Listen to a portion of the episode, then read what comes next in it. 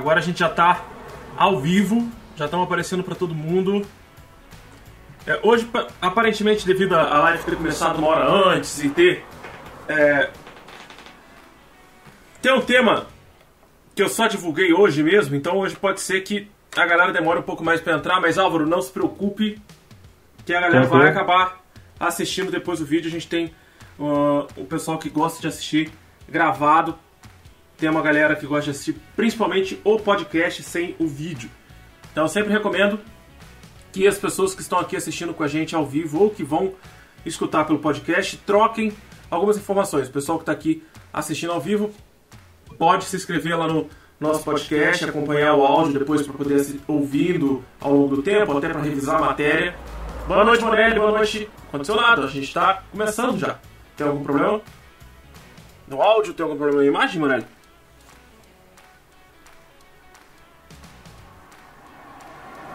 Nada? E eu queria dizer que quem está no podcast só escutando o áudio é sempre uma experiência gigantesca acompanhar também o vídeo da live. Sempre que acaba a live eu deixo o vídeo privado, faço uma pequena edição para deixar ele um pouco mais curtinho, sem cortar nenhuma informação e ponho de volta no mesmo momento que eu ponho o áudio pod do podcast, eu ponho também o vídeo aqui no YouTube de volta, tá? Morelli, o Álvaro não vai abrir a câmera dele nesse primeiro momento. Daqui a pouco ele abre, tá? Boa noite, Maria Eduarda. Olha só, hoje o podcast vai ser um pouco mais acelerado, um pouco mais corrido, porque a gente tem compromisso às 19 horas, não é isso, Álvaro? Sim, sim. Então a gente vai ter que correr rapidinho para falar sobre a série Vikings.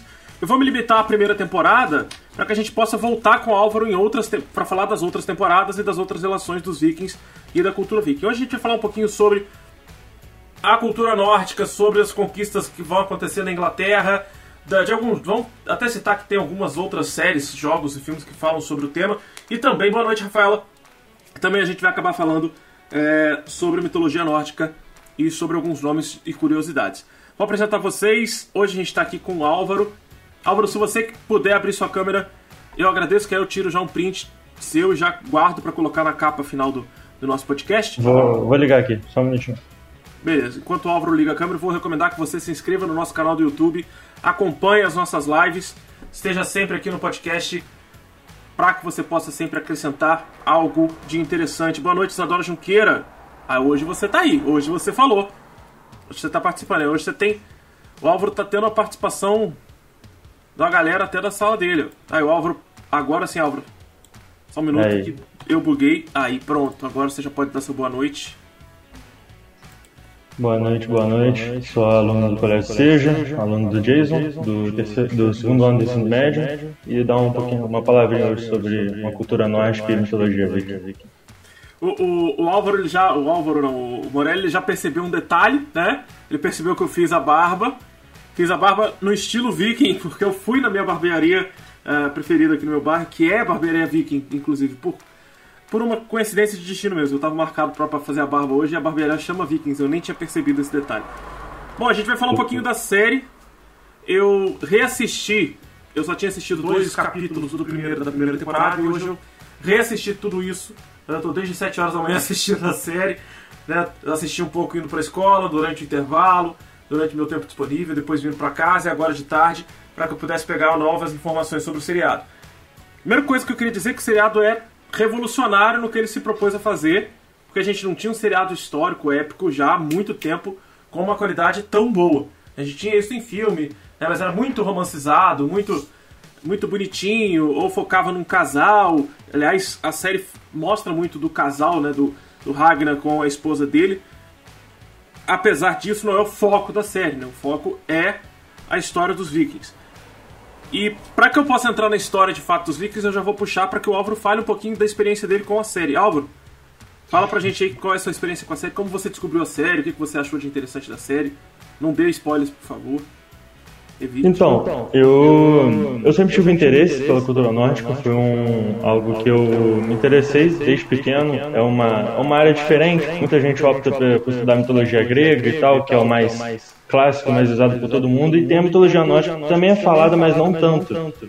E por conta dela ter sido mudada de acordo com, de acordo com que a população inglesa e a cultura cristã foi entrando nas áreas nórdicas lá, o povo da, é, da Escandinávia e tal, é, foi se perdendo um pouco e se mudando um pouco da mitologia nórdica. Mas ainda tem algumas coisas que não, não mudaram, igual, é, eles podem mudar algumas histórias e tal, é, adaptando um pouco para a religião cristã por conta de ser um, algo muito mais pesado, um, a mitologia é muito mais muito mais sanguinária, se eu posso dizer. E aí eu me interessei pela série Vikings, já tinha visto algumas coisas sobre os Vikings e tal, mas aí eu vi essa série, já tinha visto um tempo atrás sobre ela, mas aí me despertou interesse e eu comecei a assistir, me apaixonei. E eles, na série, eles abordam muitos temas ligados à mitologia, muito mesmo. Na primeira temporada não tanto, mas ao, ao, longo da série eles retratam bastante algum, alguns elementos da, da cultura, é, rituais, é, algum, alguns sacrifícios e tal, várias coisas que eles abordam muito muito fielmente a mitologia, citações de deuses, contos que eles, que, que eles contam por dentro da série em alguns momentos, e os conflitos históricos também, que são, na maioria das vezes, muito. Na, quase todas as vezes são bem reais, bem fiéis ao que realmente aconteceu. Várias, várias invasões, né? E o, o Ragnar, que é o protagonista da série, ele, ele é uma lenda viking. Ele é um dos maiores reis, foi considerado um dos maiores reis por, muitos, por todos os povos nórdicos. E ele é um meio que uma discussão se ele realmente existiu ou não, porque tem muitas coisas sobre a lenda dele que deixa a gente com o pé atrás, porque em, uma, em um dos contos de Ragnar fala que ele matou um dragão. Então não dá muito para confiar nessa em algumas coisas, mas Ragnar foi realmente uma lenda no, dos povos nórdicos e eles abordam muito bem isso na série. Na, na série, pelo menos dessa primeira temporada, eu sei que ela vai abordar ao longo das temporadas, é seis temporadas, não são? São seis, são seis. terminou agora. Ao longo dessas seis temporadas, a gente sabe que tem aí, eles vão envolver um pouco mais da mitologia uh, nórdica, a mitologia desses povos escandinavos, mas nessa primeira, como você falou, a gente vai ter só um pouquinho, alguns sacrifícios, até para não espantar tanto o público que tem interesse em vikings, mas tem um certo receio sobre a questão da religião, não entende muito bem a questão do paganismo ali daqueles povos. Eles não vão mostrar tanto, tanta coisa. Tem algumas cenas que assustam pela visão do padre, né? Que é o, o personagem cristão, o personagem é, do monge, né? Ele, a princípio é um monge, eles vão chamá-lo de padre que vai participar ali já logo, se não me engano, no, no, do primeiro para o segundo episódio, né, no primeiro saque à Inglaterra, que é um saque que realmente aconteceu, foi é, escrito e datado pelos monges daquela época, mas até então não havia sido de fato registrado. Né, ele foi escrito assim, foi escrito em alguns relatórios dentro dos monastérios, mas de fato registrado só 300 anos depois. É, é o que você também havia falado né, nós temos uma outra questão que é o Ragnar ter ou não existido. Né? O Ragnar ele é um personagem real barra mitológico. A história viking que chegou até nós hoje é uma história real, mas ao mesmo tempo envolve questões mitológicas e religiosas. Para a série, isso não é diferente, até para os jogos que envolvem a questão dos vikings, a questão dos povos escandinavos também vai ter essa mistura entre a realidade e a mitologia. É, jogos como Assassin's Creed Valhalla, uh, esse jogo novo que saiu, o povo tava tudo jogando pra caramba aí de sobrevivência, é o Valheim. É, né? Valheim? Isso, Isso Valheim, Valheim. Exatamente. Também tem a questão mitológica envolvendo uh, a questão dos vikings criarem assentamentos, né? É um jogo de sobrevivência, mas baseado na, na estrutura viking. Uh, existe um jogo que eu tenho até na biblioteca da Steam aqui, mas ele não, não funciona mais, só tenho ele na biblioteca da Steam, que é o War of Vikings.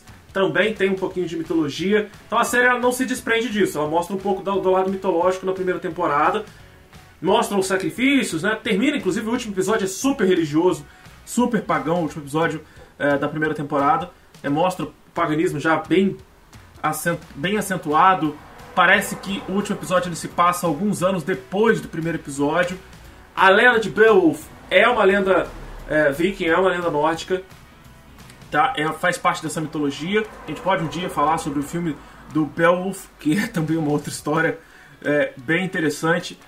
é uma das histórias mitológicas que vai se perdurar até hoje. É, esse povo escandinavo, que a gente chama de viking só para facilitar um pouco a vida da gente, né, que o viking vai significar saques, ataques, assaltos ou, para simplificar mais ainda, viking significa pirataria. É um movimento de pirataria que os povos escandinavos faziam. O... Esse primeiro momento, quando mostra pra gente a relação, primeiro, deles com a religião. Depois mostra a relação do cristão com a religião deles e como eles lidavam com o cristianismo, como eles, eles não conseguiam entender o cristianismo e o cristianismo não conseguia entender eles. É muito interessante isso, né? E como eu estava falando no último episódio da primeira temporada, mostra que o padre já está envelhecido, já passou já passou por um processo longo. Morelli, comente somente no chat do YouTube, Morelli. Você vai me deixar louco comentando em dois lugares diferentes. Ele tá perguntando se eu tenho o filme do Beowulf. Cara, eu tinha esse DVD aqui em algum canto há 500 milhões de anos atrás. O... A estrutura toda da série é focada realmente na expansão viking pra, pra gente tentar entender quem são eles, como que funciona essa sociedade, como funciona essa expansão que aconteceu para Inglaterra, como que os ingleses recepcionaram isso, como que os cristãos se relacionavam com eles, como eles se relacionavam com os cristãos, tá? Então, tem outros comentários lá também no, no, no Instagram, o pessoal tem que comentar aqui no YouTube, pra gente poder ter, ficar focado num chat só, pelo amor de Deus, não piro. O, o Álvaro, aí falando dessa relação, você já quer entrar na parte mitológica ou quer falar da sociedade? Você que escolhe a ordem pra gente seguir. Antes eu introduzir a mitologia, tem uma coisa que é muito comum as pessoas confundirem, que é a palavra viking, que igual você pegou a falar, só que é, são saqueadores e tal. Os vikings eles eram camponeses. Eles eram, exa, eram camponeses mesmo. Eles viviam do cultivo, da, do plantio. É, os vikings eram chamados aqueles que invadiam as terras. Apenas aqueles que invadiam, que, que lutavam, que navegavam, aqueles eram os vikings. O resto dos povos eram só camponeses nórdicos normais.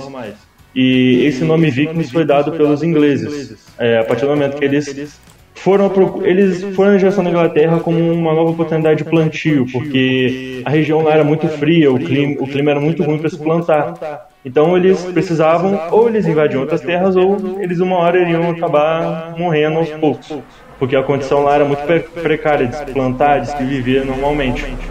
Então eles precisavam ir para novas áreas, explorar novos mundos para poder é, arranjar terras melhores, climas melhores para se plantar e tal. Tanto que eles, eles tinham conhecimento, por mais que as ferramentas deles não, não fossem tão é, aptas para o plantio da época, eles tinham um conhecimento muito avançado e eram ótimos camponeses. Tanto que né, eles conseguiam plantar até mesmo em clima frio, coisas que muitos povos até hoje não conseguem, eles conseguiam, porém eles estão à procura de uma oportunidade melhor de se viver. Por isso que eles invadiram, tanto que foi o primeiro registro viking, foi o monastério, monastério que eles invadiram, que é tratado na, na série. E isso é, um, é uma curiosidade que muitas pessoas confundem, a relação de viking e o camponês nórdico. Por isso que eu quis tratar desse ponto. É, porque até porque o, o, o povo mesmo era escandinavo, o Marelo até falou, o povo mesmo é o povo da Escandinávia. Deixa eu só mostrar o que é a Escandinávia é a área da península da Escandinávia, lá no norte da Europa, fica sobre a, né, na região do Círculo Polar Ártico. É uma região extremamente gelada.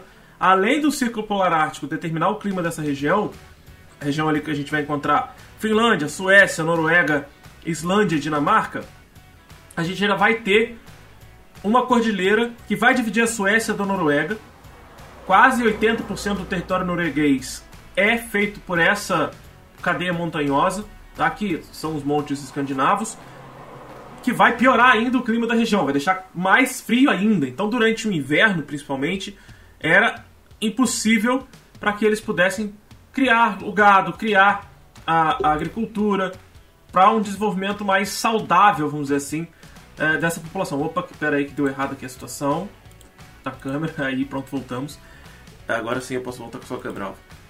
Vai, vai, vai, ajustar, pronto, foi. O que acontece é que essa estrutura dos povos escandinavos né, são várias, vários clãs que vão se formar em diferentes tribos e depois a gente pode chamar até de diferentes nações. Principalmente nas áreas portuárias, onde tinha um maior comércio, maior manufatura, principalmente da questão do ferro, né, os ferreiros, pessoal que trabalhava também com couro, ficava nessas áreas das principais cidades portuárias. O pessoal mais interiorano, como o Álvaro falou, a maior parte do povo escandinavo era um povo agricultor, eram camponeses, poucos eram aqueles que faziam o processo do vikinado ou do viking.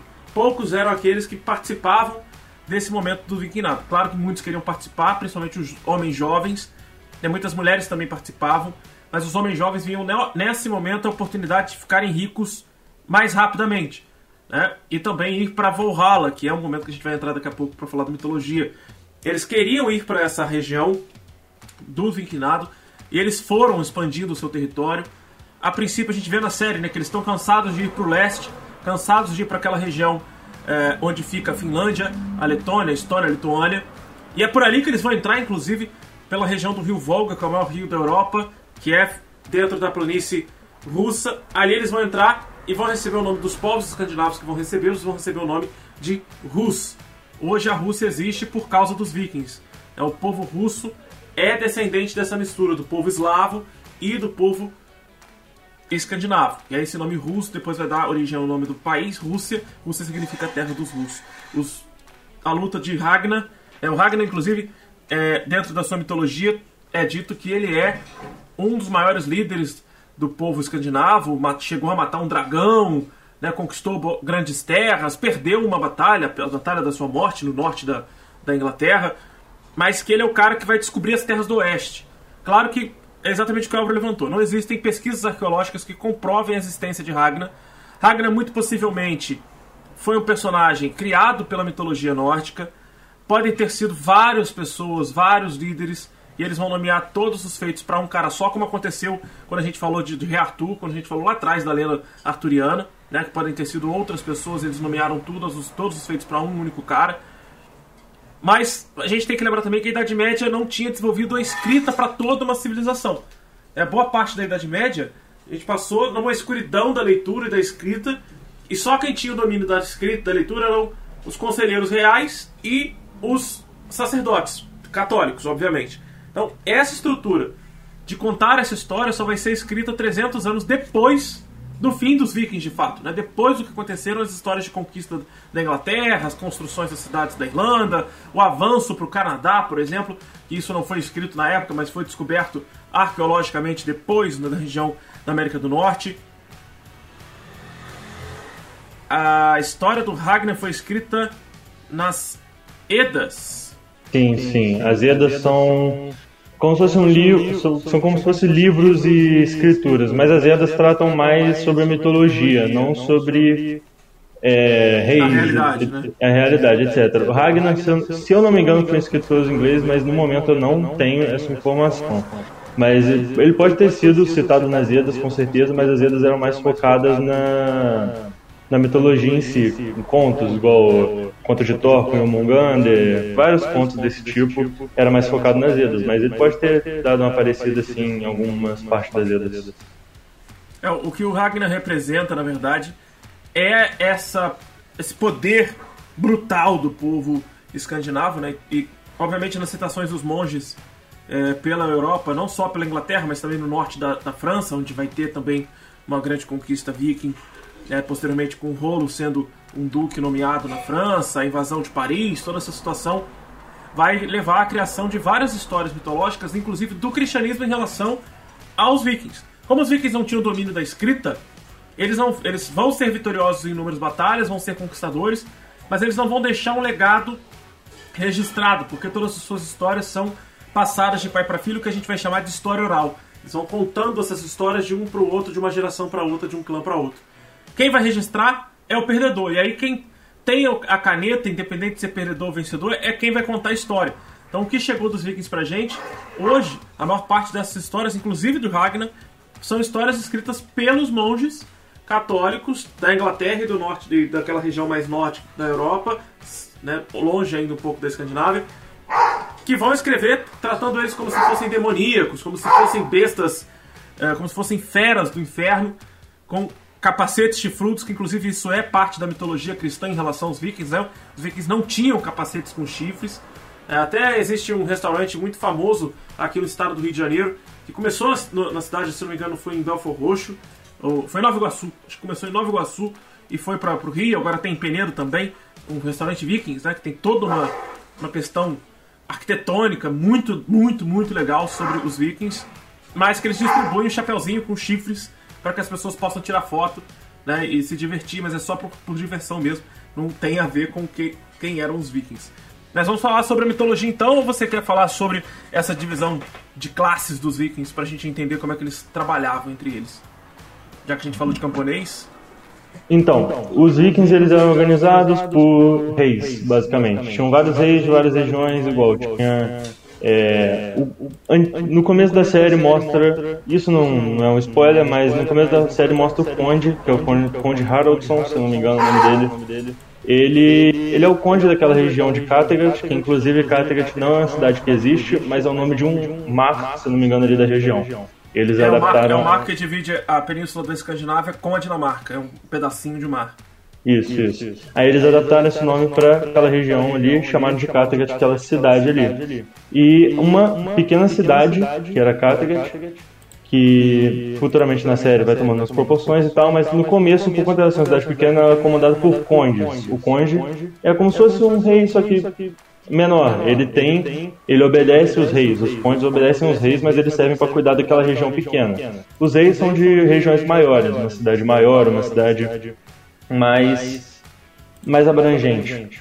E os condes eles ordenavam os ataques. É, Igual, eles falavam que todo verão, se eu não me engano, eles, eles atacavam toda primavera, não lembro qual, em, qual, em qual estação eles atacavam, mas o Conde ordenava um ataque todo ano para para alguma região, no, no, na série cita que era sempre o leste, a região ali da Letônia, como você falou, e Ragnar propõe a região do oeste. Ragnar é um, era apenas um camponês, um fazendeiro, que vem a tomar imponência para poder enfrentar e questionar o Conde, o Conde Haraldson na série. E isso era muito presente. É, alguns camponeses que queriam mais, os vikings fortes e tal, alguém, é, os vikings que queriam sempre mais, buscar mais. E isso foi o que levou eles também para a Inglaterra. Então a divisão era assim: eram os reis, os condes e os camponeses. Aí tinha divisão de, de quem colhia, quem plantava, quem caçava, os ferreiros. Tem uma grande importância os ferreiros nórdicos. E tanto que tem várias lendas sobre os anões e tal, isso já vai entrar na parte de mitologia. Mas os ferreiros eram grandes, importantes. Tinham os sacerdotes, eles tinham sacerdotes na, nas vilas que eram sacerdotes de, dos deuses que recebiam e tal, eles abordam isso na série muito bem também.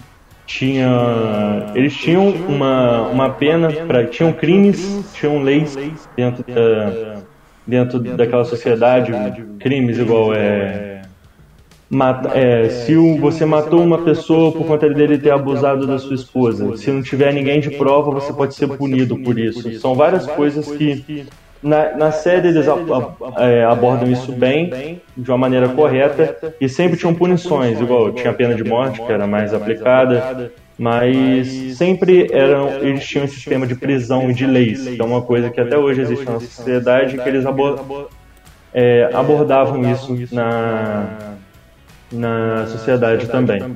E aí acho que a gente pode entrar um pouco na parte agora de mitologia, para poder falar um pouco sobre alguns elementos que mostram até na primeira temporada da série. Que no primeiro episódio, é a primeira cena do primeiro episódio da série, mostra uma luta que tá o Ragnar e o Rolo lutando em, um, uma dessas invasões ao leste. Que que aí eles conseguem, eles finalizam os últimos inimigos lá naquele local, tá só o Ragnar e o Rolo, e o, e o Rolo deita na grama.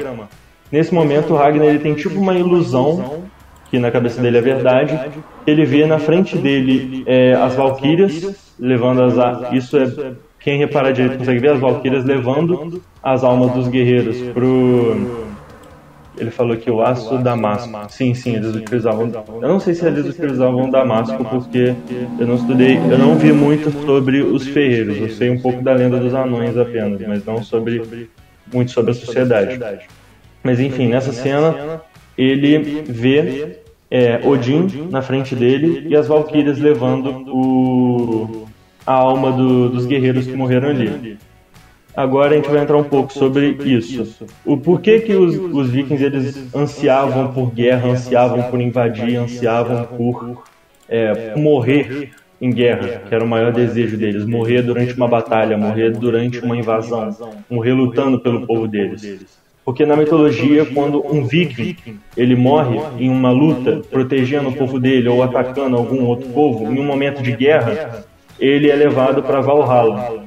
Valhalla é como se fosse um céu, se eu posso dizer assim.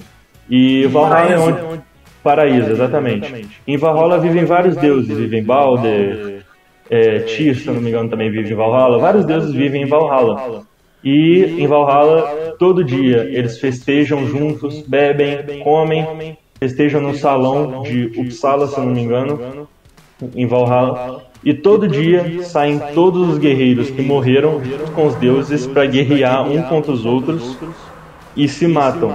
E sempre no final do dia, no final dessa guerra, eles revivem e voltam pro salão para poder beber. Então esse é o paraíso dos deuses, você pode dizer assim. E se eles não é, se eles não conseguirem morrer assim, eles não vão ter uma morte digna. E muitas das vezes, se eles não conseguirem morrer de forma digna, ou se eles acreditavam que se eles morressem de uma forma muito como pode dizer, uma forma muito esdrúxula, cometendo um crime, algo do tipo, eles iriam para Nilfheim. Nilfheim é como se fosse um inferno que ele está até no começo dos tempos de, da criação da mitologia nórdica. Nilfheim é um reino que quem controla lá é a deusa Hel, que é a filha de Loki, que é um reino do é o reino do gelo, é o reino do frio, onde todas as almas que são condenadas vão para lá. Eles vivem naquele lugar. É, o, é tipo um céu e inferno, se eu posso agregar isso à mitologia cristã. É como se fosse um céu e inferno. É Valheim, Valhalla e Nilfheim. Aí eu posso. O, o, o, curioso aí é que o inferno, né? Tec, não tecnicamente, mas nessa nossa tentativa de trazer isso para um contexto mais cristão, o inferno do nórdico é de gelo, né? Porque para eles o, o, inverno é cruel pra caramba, o inverno é terrível. Né? Eles não tinham tanto. O fogo para eles era maravilhoso. Era o fogo que os aquecia, que ajudava a caçar, que ajudava a espantar algumas feras. É, o fogo aquecia a comida. Então, para eles, o fogo não podia ser associado ao submundo ou ao, ao mundo é, daqueles que são considerados ali impróprios ou não honrados né, na sua morte. Você, tá, você falou sobre dois tópicos, eu tinha falado sobre, antes de eu voltar para você para falar da mitologia, só para deixar registrado aqui, a gente chegou a falar dessa divisão, só para que eu possa mostrar o mapa é, das, onde eles se inspiraram para dar o nome da cidade, é exatamente nessa divisão. Achei o mapa depois que você falou. É exatamente essa divisão entre a Península Escandinava e a Dinamarca. E outra coisa é sobre a questão da sociedade. A gente falou, você falou dos reis e dos duques, né? Mas esse duque ele tinha um nome próprio pro, pro povo local que são os Yars. Escreve Jars, né? Esses sim, duques sim. eles são é, fundamentais para a organização do reino que vão organizar cada uma dessas cidades e vilarejos. E a última camada são os escravos, que entra inclusive o padre lá, né? Que são os Trolls. Né? Eles têm um, ele tem esse nome diferentão, né? Os Trolls, os Yars, e tem um outro grupo que é o grupo do Ragnar, que é o grupo dos camponeses, dos homens comuns, vamos dizer assim, né?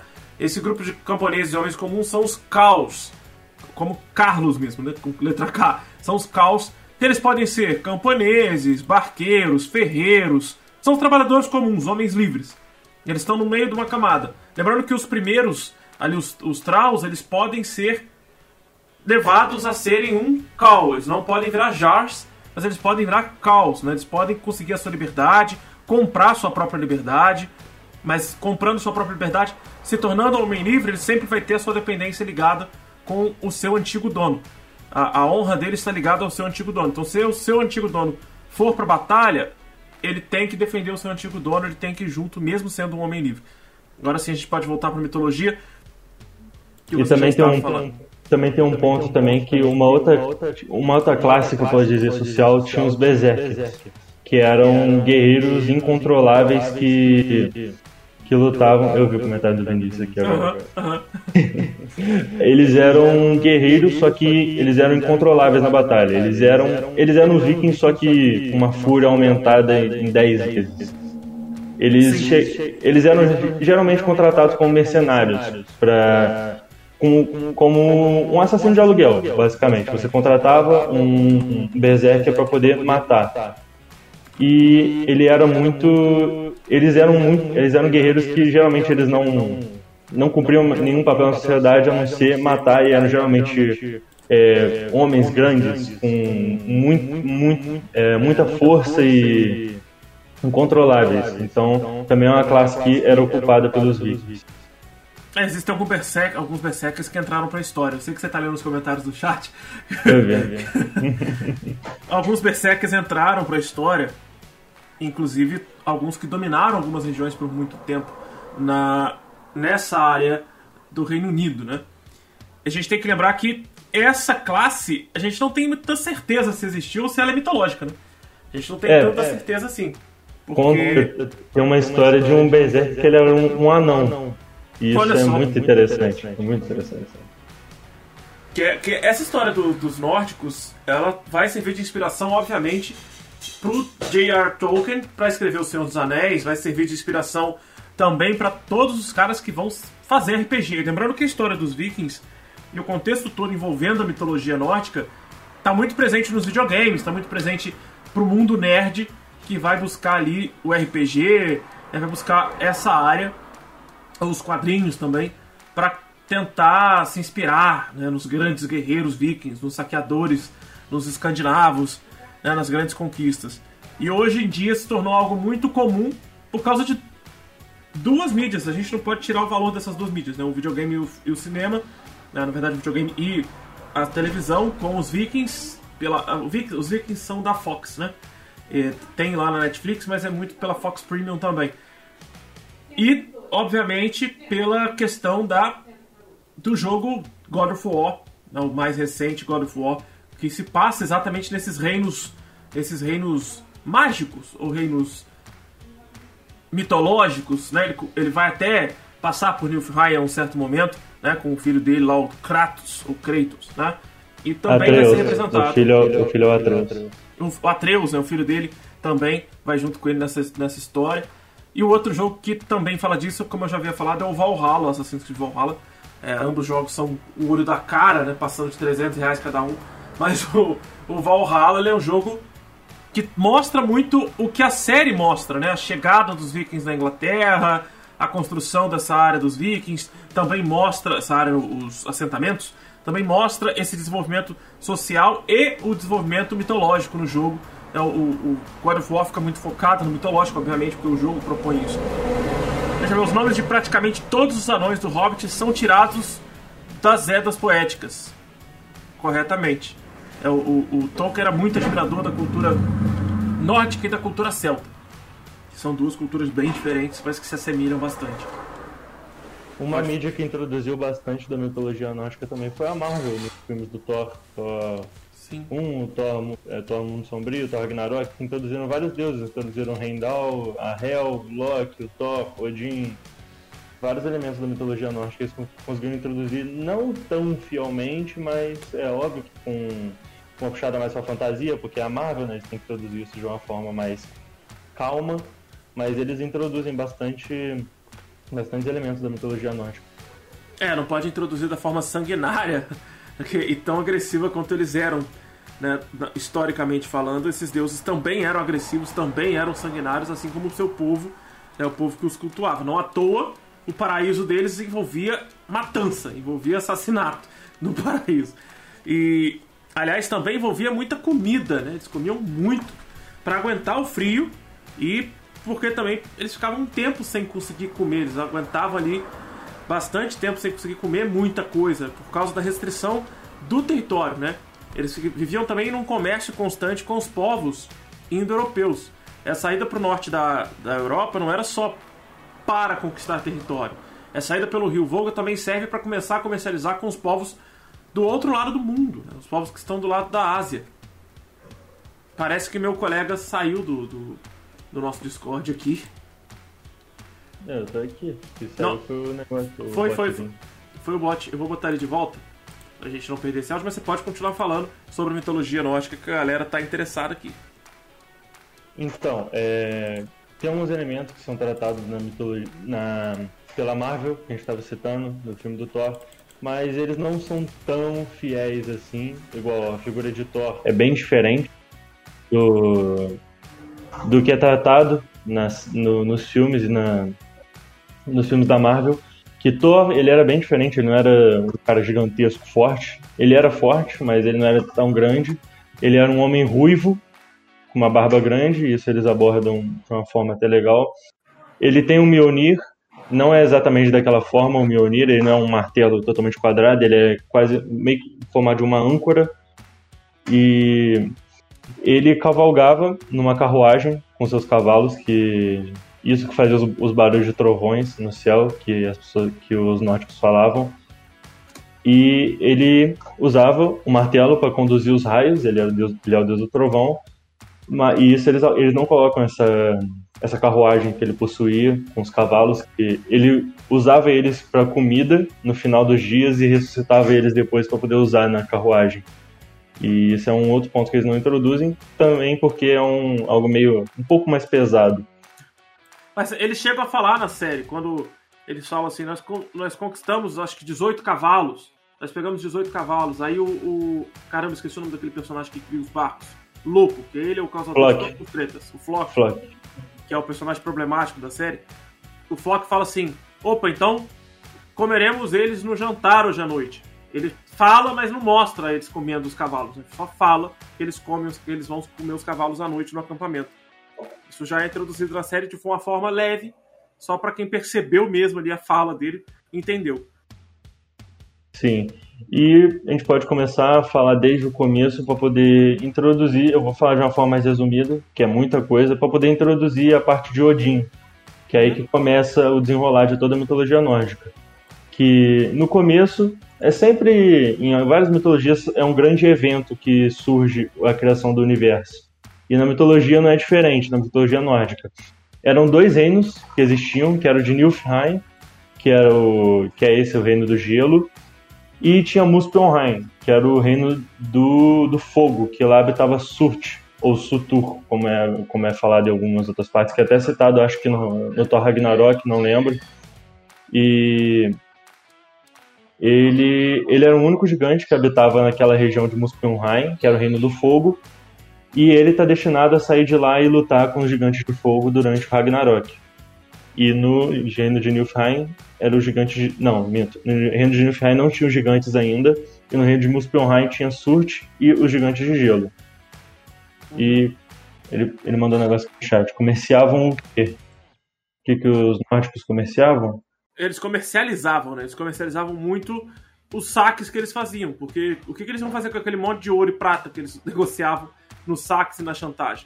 Eles pegavam isso para comprar comida de povos que vinham da região da Mongólia, da, os árabes, é, o pessoal da, da, área dos eslavos ali, os russos que foram para aquela região. Eles vão comercializar alimentos com essa galera em troca do ouro, da prata que eles saqueavam. Lembrando que os, o viking não é só o momento de saquear, eles também faziam isso mostra na série, inclusive, nessa primeira temporada, né? Eles vão até algumas regiões, cercam algumas regiões e em troca é, é, do final do cerco, os reis podiam pagar, ou os, os soberanos podiam pagar algum tipo de resgate, né? Como acontece lá na série, eles recebem um resgate gigantesco e eles voltam para casa com muito dinheiro, com moedas de ouro, com um troféu de guerra, né? Sem ter matado sem ter destruído a região, sem ter de fato saqueado a região. Você falou do Mijonir, e eu tenho a imagem dele aqui em desenho, né, um desenho dele. É uma espécie de pedágio isso. E eles pagavam depois para outros povos em troca de alimentos. Quando eles não conseguiam conquistar alimentos, eles trocavam ali a mercadoria deles. Eu achei a imagem do Mijonir, mas um desenho feito por um artista a lápis, né? Isso aqui é lápis ou a caneta não sei. Mas o Mijonir tem esse formato de âncora, né? Um formato do martelo barra âncora, lembrando muito uh, a questão naval dos vikings, né? esses navios deles que foram muito emblemáticos e assustadores para um certo período da Idade Média. Você também falou do nosso querido Odin, ele também está aparecendo aí. Peraí que eu troquei uma imagem pela outra. Agora sim, o Odin foi. Aí, o Odin. A imagem mais tradicional que a gente tem dele é essa, dele sentado ao trono, com dois cachorros, os corvos em volta, e ele só observando com a sua longa barba e seu olho caolho, né? Por ele ser caolho. Acho que você, introduzindo sobre Odin, pode continuar falando, que eu acho que você vai chegar nessa parte do porquê que ele é caolho. Sim, sim. É, quando eu estava falando no começo de tudo, tinha os dois reinos de Muspelheim, que habitava Suto, e é, Nilfheim. Teve uma hora que esses reinos começaram a se, a se expandir, até que uma hora os dois se chocaram. E durante nesse choque deles, na região de Gnungagap, que era meio com um abismo que tinha entre os dois, naquela região surgiu o primeiro gigante de gelo, que é Ymir, que é um que é um gigante bem, bem importante, bem falado, até, até naquele jogo Smite, que eles ah, juntam. Sim, tem ele, tem ele, huh? Eles juntam todas as mitologias e nele tem o, o, o Ymir para você jogar, que é um grande gigante de gelo, e eles abordam bem fielmente a imagem deles, como era tratado na mitologia nórdica. E junto com o Ymir, é, nasceu junto uma vaca que alimentava o, o Ymir. Eu esqueci o nome dessa vaca agora, mas era uma vaca gigantesca que alimentava o gigante de gelo Ymir. Aí ele teve vários filhos através dele e tal, vários gigantes de gelo, e através do suor do Ymir surgiu o primeiro, o primeiro humano, que, deixa eu ver aqui, que eu tenho o nome dele aqui guardado, que eu tinha, é Bor, exatamente, Bor, foi o primeiro, e ele teve, um, e ele teve filhos com a Besta, que era uma gigante de gelo da época. Da época não, da situação. E a partir desse ele teve três filhos. Foi Odin e outros dois que agora não me recordo o nome de cabeça. Mas eu vou pesquisar depois aqui. Mas Odin era o principal. Era o mais forte dos irmãos e o mais destacado. E esses foram chamados de Aesir. Foram chamados Aesir, os três deuses. Tanto que é bem citado esse nome durante a série, durante jogos e tal, os Aesir. E deles é, ocorreu uma grande guerra, onde Odin conseguiu matar é, Ymir. E a partir de Ymir vem é, uma grande parte da mitologia e fala que do cérebro, do cérebro de, de Ymir foi criado as nuvens, do seu sangue foi criado os mares, dos, do, da sua carne foi criado as montanhas e assim vai. As partes do seu corpo que, que criaram a Terra, da forma que a, gente, que a gente enxerga hoje, que é o reino de Midgard. Foi criado. Aí Odin foi tendo os filhos e tal. Aí ele teve é, teve Thor e Loki é um filho de gigante, mas ele adotou como filho. E é, aí a parte do olho dele. Odin ansiava por muito conhecimento e tinha um, um grande sábio que disse que se ele desse o olho, ele ia conseguir todo o conhecimento do mundo e da vida. Então ele deu o próprio olho, tanto que ele sempre é visto com a imagem de um tapa-olho, e ele deu o olho para conseguir esse conhecimento eterno de tudo. E ele conseguiu, e a imagem dos dois corvos que, que mostram ali do lado dele, que você mostrou na imagem, são Ugin e Munin, e são os corvos que são tipo, ele fala que são os olhos de Odin, que eles eles viajam por toda Midgard, eles viajam por todos os reinos e contam depois para Odin conta para Odin tudo que acontece nos reinos. É como se ele estivesse vigiando tudo ao tempo todo. Eles são chamados de olhos de Odin. E essa lança aí que aparece na imagem também é a arma de Odin, que é uma lança extremamente poderosa, que vai ser muito importante na Guerra do Ragnarok. Que é como se fosse o Thor com seu martelo, é Odin com sua lança.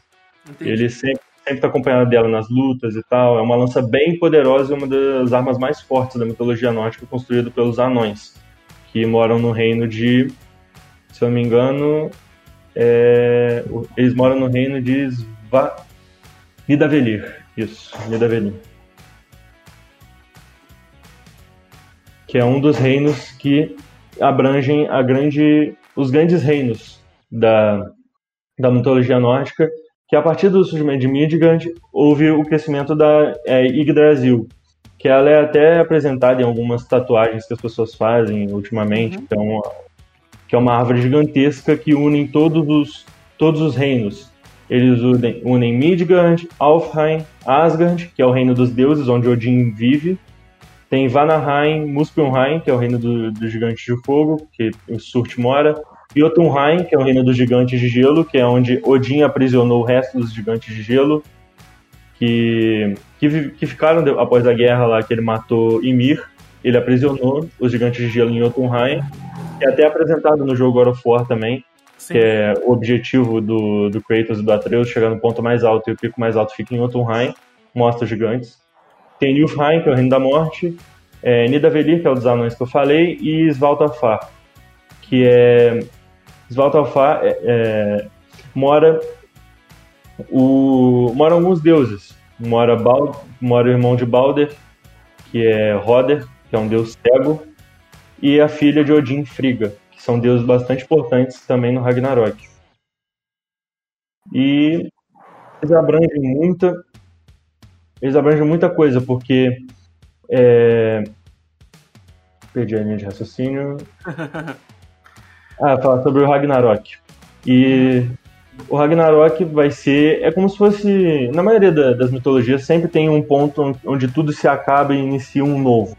Na mitologia. No, no cristianismo, a gente tem o Apocalipse, que é quando Jesus vai voltar e tal. E no, na mitologia nórdica, a gente tem o Ragnarok, que é onde o conflito. Vai, vai ocorrer o conflito dos deuses, que Loki vai ser o principal adversário de Odin e de Thor que vão vai ocorrer uma guerra entre os dois. Mas aí voltando pro ponto da série, que aparece Odin na, no primeiro, na primeira cena da série, não sei se você lembra, no primeiro episódio aparece, na hora que o Ragnar tá na luta, aparece Odin de relance com, com a aparência dele, que é um grande chapéu preto, um grande manto, a lança dele e os corvos voando embaixo. É sempre assim que era Odin visto. E tanto que na série eles falam que Ragnar é é descendente de Odin, que eles não, não citam em nenhum momento de onde ele veio, é, de onde veio Ragnar, eles apenas mostram ele ali, depois de adulto. E dizem durante toda a série que ele é filho de Odin, que ele é, que ele é do sangue de Odin mesmo, porque os deuses nórdicos eles são vivos. Uhum. Eles. Ah, ele perguntou aqui da Cobrona. Ele a cobra aparece tanto no jogo do God of War 4, que Inspiração Sim. do Gandalf? Sim, ele é inspira... o Odin é inspiração pro Gandalf, uma grande inspiração. Mas a cobra é Jormungandr. Jormungandr é uma filha de Loki. O Loki ele vai ter três, fi... ele vai ter três filhos com Angrboda, se eu não me engano. É, essa é a imagem de Andariga. Sim. É, o... Ele vai ter três filhos com, com essa Angrboda, que era uma gigante. Ele vai ter Jormungandr, que é a serpente que envolve o mundo, envolve os mares, ela envolve toda Midgard. Vai ter Fenrir, que é um grande lobo, que vai ser o grande inimigo de grande inimigo de Odin no Ragnarok. Ele é destinado a batalhar com Odin no, na última batalha. E ele é aprisionado pelos deuses por conta dele ser muito perigoso. E é, ele é preso por correntes e, se eu não me engano, tem mais um, tem mais um filho com Angborda, só que eu não tô lembrando. E também tem a filha Hel. Eu, se eu não me engano, ela é filha da Angborda também, com Loki. Que a Hel é a que governa o reino de Nilfheim. Odin deu o reino de Nilfheim para ela governar. Que ela, ela até aparece no filme do, do Thor Ragnarok. Aparece ela destruindo uma, o martelo do, do Thor. E ela governa Nilfheim. Ela é a deusa do inferno, que é a filha de Loki e ela controla aquela região ali de Nilfheim.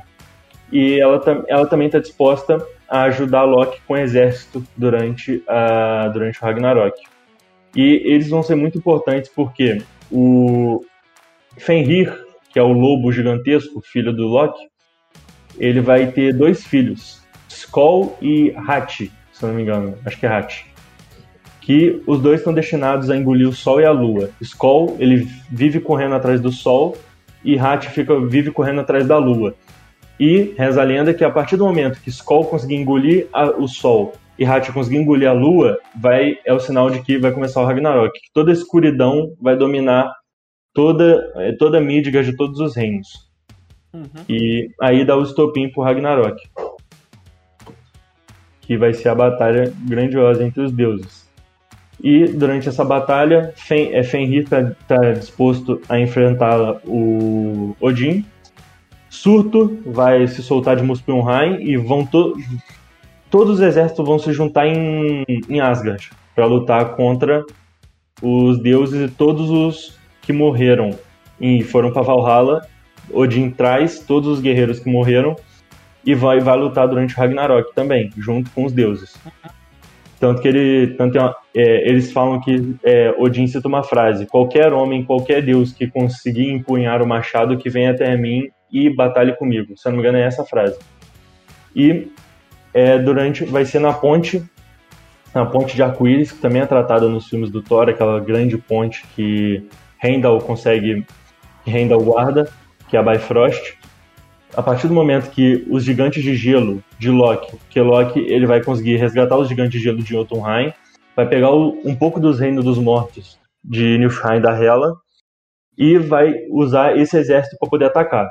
Surto vai vir do outro lado, auxiliando Loki com os gigantes de fogo para poder atacar é, o lado do bem, se eu posso dizer assim, que é o lado de Odin, Balder, Tyr, é, Frigga, Thor, que são os deuses da mitologia nórdica do lado do bem, se é que eu posso dizer. Thor, ele tá, traja, ele tá destinado a lutar com Jormungandr, que é a filha de Thor, e a filha de Loki, que é a serpente do mundo, que ela vai ela chega no campo cuspindo cuspindo veneno em todos os guerreiros ali do campo. Odin consegue matar é, Fenrir, só que ele morre no processo. Thor morre na luta contra Jormungandr porque ele consegue matar ela, só que no último golpe ele acerta as bolsas de veneno da Jormungandr, e Jormungandr solta os venenos e Thor consegue dar alguns passos e falecer logo depois. Isso é contado. E é, Surt vai batalhar. Os gigantes de gelo vão quebrar na ponte da, Bef da Bifrost, que você está até mostrando aí na imagem é, a Bifrost vai se quebrar, eles vão cair no, no lago congelante, um, um, lago profundo, e vão morrer por lá, os, os gigantes de gelo. E por fim, é, vão sobrar apenas os filhos de Balder, vão sobrar apenas alguns deuses, e para reinar após essa grande guerra que vai destruir tudo, que vai que vai destruir todos os reinos e vai surgir, eles vão destruir Yggdrasil, Yggdrasil vai ser destruída, a árvore dos nove reinos vai ser destruída, e vai surgir apenas um novo reino. Que no momento agora eu não lembro o nome. Mas vai surgir um novo reino, é igual o Apocalipse da Bíblia. Eles falam sobre um novo. Um novo, um novo mundo após o Apocalipse, eles falam. E é, nesse mundo, é, Balder vai ser como se fosse Odin. Balder era, era o filho preferido de Odin, que era irmão de Thor também. Ele, ele era um dos dos deuses mais fortes. Ele também é, é, é, abordado na série do God of War, só que ele é abordado como um, um cara mau. Ele vai lá na casa do, do, do Kratos. Uhum. Ele tenta descobrir sobre a história do Kratos na, no jogo. E na, na mitologia ele é um dos filhos mais queridos de Odin. E ele que vai ser como se fosse Odin era no, na antiga vida do, da mitologia nórdica, ele vai ser ele que vai comandar tudo no, no novo reino que vai ser estabelecido após o Ragnarok. Show de bola. Ah, o Morelli tá perguntando: Balber ou Tyr que não ba tinha mão? É Balder. É Tyr que não tinha mão. Ele perdeu em uma das lutas. E. É... Eu vou desligar a câmera aqui um pouquinho, Jason, por conta de uma entrevista aqui, mas já vou ligar. É, Tyr que não tinha uma mão que ele perdeu quando eles estavam aprisionando. Ele foi ele que ajudou a aprisionar Fenrir nas correntes. E durante o aprisionamento de Fenrir, Fenrir consegue morder uma das mãos de Tyr. Tira da justiça. Não, Tyr é o da, é o da guerra. Tyr é como se fosse o deus da guerra da mitologia nórdica. E ele perde a mão, Fenrir arranca a mão dele durante esse processo que eles estão aprisionando ele, ele nas correntes. Por isso que ele não tem uma mão. É, o Ferri, ele tem essa característica, né? Observar que é um lobo todo acorrentado, né? É um lobo cheio de correntes. É, tem, inclusive, várias imagens que mostram essa cena do, do, do Tyr perdendo a mão pro Fenrir, né? que é esse lobo gigantesco. É, claramente a mitologia é fantástica por permitir esse tipo de, de história pra gente. É, e essas coincidências que acontecem de uma mitologia para outra, de uma religião para outra, que até faz facilita na hora de você levar né, uma cultura tão rica como essa para dentro do cristianismo, né? Você já tinha essas semelhanças, como o mito de criação, o mito de destruição e renovação do mundo, a história de ter um paraíso, de ter um lugar semelhante a um submundo, é muito característico de quase todas as mitologias desse nosso mundo ocidental, né? E o, a gente fez um programa aqui sobre o, o Percy Jackson para falar um pouquinho sobre mitologia grega e romana com a Maeta e a Hoskin, e elas falaram um pouco sobre isso também. A gente vai ainda voltar com elas para falar sobre o assunto de mitologia grega. É, a Hoskin deve voltar para fazer um outro episódio junto com outras duas. A gente vai ter um episódio aí com quatro pessoas para falar futuramente sobre a Fórmula 1, sobre Ayrton Senna e afins. Mas a, a estrutura nórdica, da mitologia nórdica, ela é gigante. Ela é algo que a gente não tem muita é, noção aqui no Brasil, porque a gente tem um distanciamento histórico, cultural com essa nação, com, esse, com esses povos escandinavos, né? É, a gente tem muito mais proximidade, até mesmo porque na escola a gente aprende muito mais, ensina muito mais sobre a mitologia grega, a mitologia romana, falamos bastante sobre a mitologia egípcia, mas a mitologia nórdica ela fica meio esquecida. Né? A Marvel recupera bastante isso, como você falou, nos filmes do Thor, nos quadrinhos do Thor, apresenta bastante isso pra gente.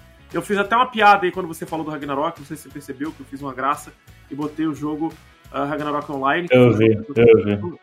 Foi um jogo que eu joguei muito na minha vida e foi o que me fez ficar interessado em mitologia nórdica, tá? Vou te contar que foi o esse MMORPG que existe até hoje, tem muita gente que joga até hoje, tem ele para celular, tem ele para computador ainda.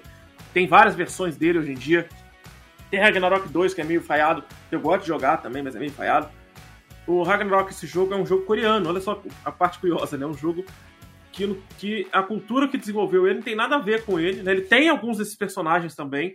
Ele é baseado, obviamente, em RPGs medievais, de uma Idade Média não ligada ao povo escandinavo, mas tem lá os seus monstros, a sua mitologia, tem partes dessa mitologia é, que é apresentada dentro da história contada. A gente tem que lembrar que isso tudo que a gente sabe sobre a mitologia nórdica tudo que a gente sabe sobre os vikings é uma história falada.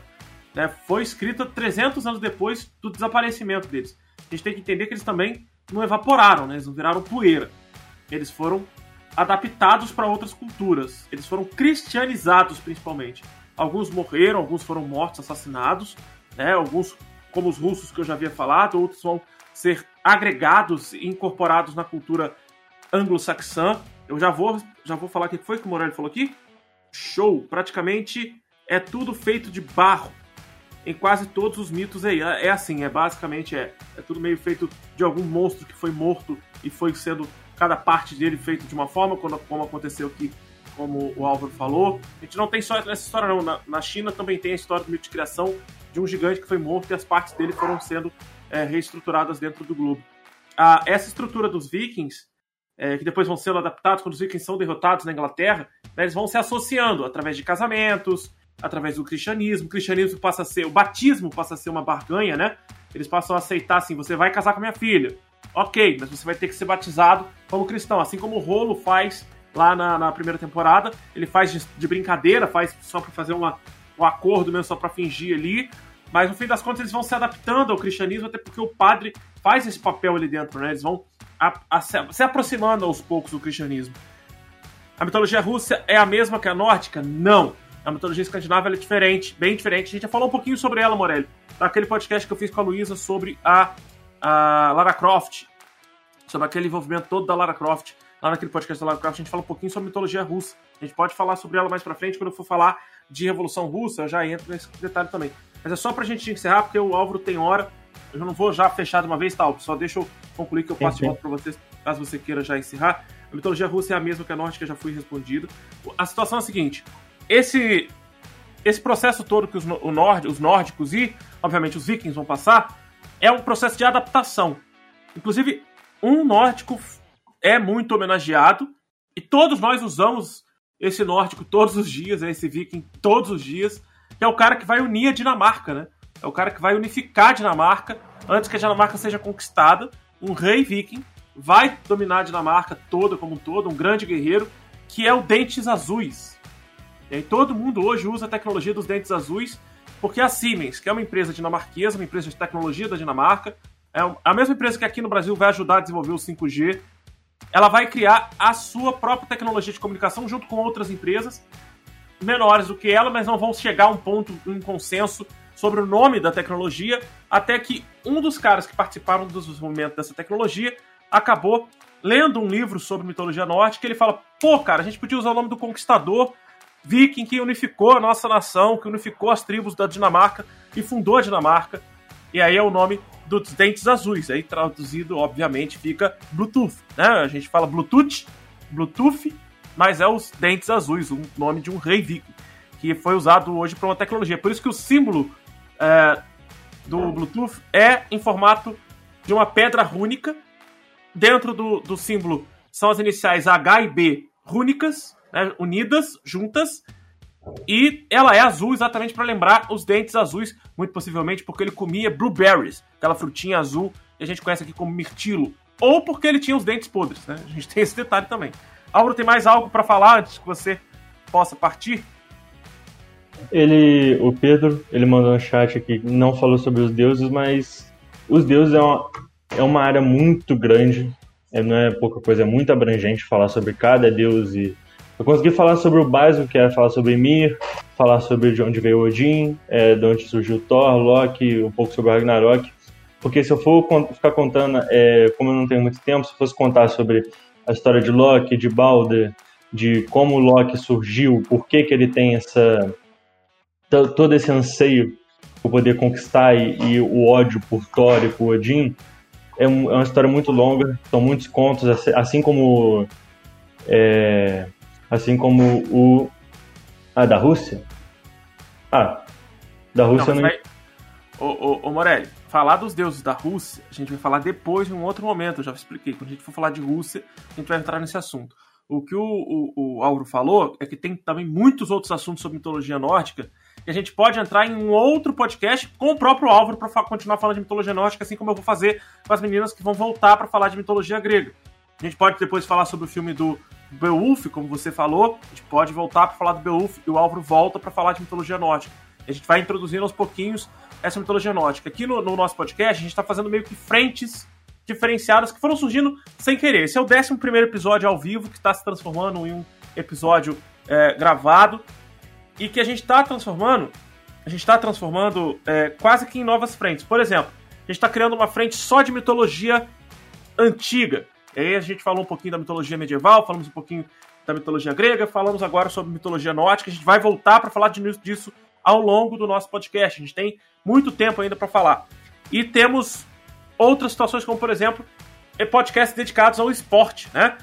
A gente já falou aqui é, sobre. se aproximou sobre alguns casos, mas nós vamos falar sobre Fórmula 1, que eu já adiantei que a gente vai falar em algum momento, não sei se é agora, mas em algum momento a gente vai acabar falando. E nós vamos falar semana que vem, por exemplo, sobre basquetebol a gente vai falar sobre o, Pedro Morelli, só para te avisar, é com a princípio, nós vamos falar sobre o filme Last Dance, do Michael Jordan. Vamos falar um pouquinho sobre a história do Michael Jordan especificamente, porque a história do basquetebol eu já fiz um vídeo inteiro aqui no canal do YouTube sobre a história do basquetebol, um pouquinho sobre a história da NBA também. Jogando NBA 2K, inclusive. Então, para quem não viu, assista o vídeo. O link eu vou deixar na descrição. Para quem tá no podcast, é só acessar o nosso youtube.com.br História Studio. Vocês acompanham esse vídeo também. Beleza? Então, na semana que vem, possivelmente, será sobre o Last Dance, será sobre a história do Michael Jordan. Eu vou fazer uma sessão só de esporte. Depois a gente vai falar sobre a história do voltaço, sobre a importância do futebol na nossa sociedade, além da Fórmula 1, isso tudo isso, beleza?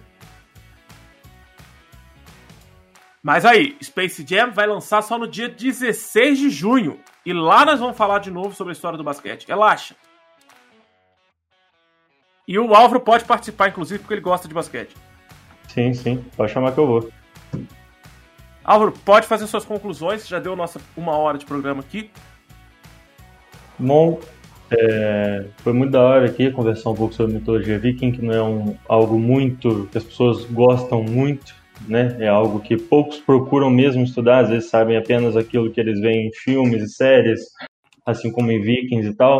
Vikings eles abordam muito bem a mitologia, mas tem muitas coisas que é um pouco além daquilo, é um pouco diferente que eles adaptam para ficar de uma maneira mais dinâmica para rolar de acordo com a série. E é isso. Foi da hora estar tá aqui trocando essa ideia sobre mitologia. E é isso.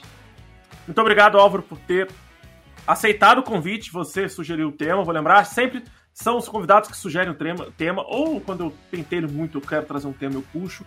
Mas gostaria de agradecer também o pessoal do chat. Novamente, vou agradecer principalmente o Pedro Morelli, que traz sempre questionamentos e sempre incorpora no debate, na conversa. Vou agradecer ao pessoal da sala do Álvaro, a Fernanda, o Vinícius, a Isadora Junqueira também é da sua sala, né? O Renan apareceu aí também. O Vinícius não tá na sala, mas sempre vai ser da sala. Ah, sim, é. A gente finge que é. O, o Renan apareceu no chat? Apareceu lá em cima do comentário do Vinícius. Brabo. Ah, tá. Foi ele que comentou o brabo. Então o Renan também. Gostaria também de agradecer a Amanda Junqueira, a Laís, a Rafaela, a Maria Eduarda, essa galera que é ali do terceiro e do nono ano. Todos no mesmo colégio, todo mundo é colega seu, Álvaro. E também eu vou agradecer a todo mundo que está escutando esse podcast pelas plataformas digitais. Vou recomendar que vocês assistam a live, na verdade, o vídeo da live, porque tem muita imagem. É tudo que o Álvaro foi conversando, foi falando. Eu estava quietinho aqui só jogando as imagens para a live. A Isadora Junqueira aqui, obrigado pelas palminhas. É, lembrando, se inscrevam no nosso canal, acessem nosso site. Segunda-feira sai um artigo só sobre a mitologia nórdica, essa relação com os vikings. Vai ser uma resenha sobre vikings e sobre a mitologia escandinava. Vão ter algumas questões do Enem e de vestibulares sobre o tema, assim como foi feito na segunda-feira passada, ok? Na sexta-feira que vem, antes de começarmos a falar sobre a história do Michael Jordan e o Last Dance, eu vou jogar um pouquinho com vocês de Attila Total War, jogando com as tribos escandinavas. Vou jogar um pouquinho uma hora antes da live começar. Eu vou estar na Twitch e no YouTube jogando um pouquinho pra gente relembrar o que a gente falou hoje sobre os Vikings, beleza? Bom, vou tentar fazer isso de vez em quando, jogar alguma coisa ou assistir alguma coisa junto com vocês antes da live começar. E antes que o Morelli me cobre, eu vou só lembrar que o lançamento do Space Jam acontece numa sexta-feira, 16 de julho. A gente não vai ter tempo de assistir e já fazer o episódio. A gente vai comentar uma semana depois do lançamento, tá? Porque até porque o meu casamento é no dia seguinte, eu não posso dar esse mole de é, é, perder meu casamento para fazer podcast, senão eu tava ficando completamente uhum. louco. Então. Vai casar, Jason?